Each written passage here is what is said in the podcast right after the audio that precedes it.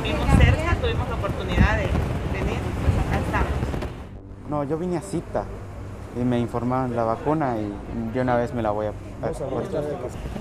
No es malo, ves, para que les dé una protección más sobre ellos, para que no se enfermen y cuiden a sus familiares también. Pues realmente, como les comentaba, es una oportunidad única y consideramos que pues, es para el bienestar de todos nuestros pequeños, ¿no?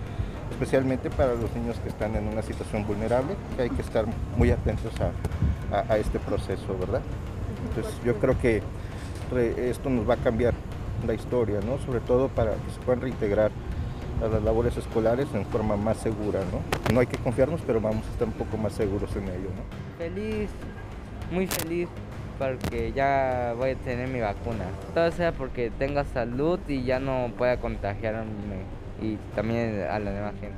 Este lunes inició la vacunación contra COVID-19 a menores de 12 a 17 años con comorbilidades en la entidad.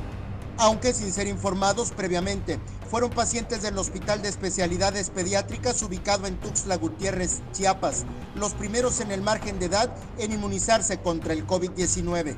El pasado domingo, a través de un comunicado, el Instituto Mexicano del Seguro Social informó el inicio de la vacunación en dichos pacientes. En la entidad serán ocho los centros hospitalarios habilitados para este fin.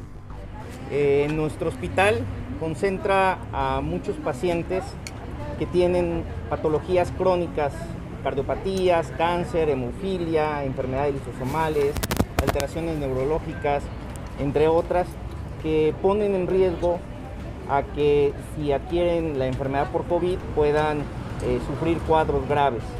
Entonces, el gobierno federal ha instruido iniciar en los hospitales donde estos pacientes eh, acuden a su atención habitual como centros de vacunación. Somos en realidad ocho centros hospitalarios que están llevando a cabo esta ardua labor. En la ciudad de Tuxtla está el Hospital Gilberto Gómez Maza, por parte del Instituto Mexicano del Seguro Social, el Hospital General de Zona número 2, el Hospital Belisario Domínguez del ISTE y el Hospital Vida Mejor del ISTECH y el Hospital de Especialidades Pediátricas. En provincia, es decir, en, este, el resto del estado, en Comitán habrá otro centro de vacunación, en Palenque y en Tapachula. Esos son los ocho centros de hospitalización que se van a abrir y que están abriéndose a partir del día de hoy. Con imágenes de Christopher Canter, Eric Ordóñez, Alerta Chiapas.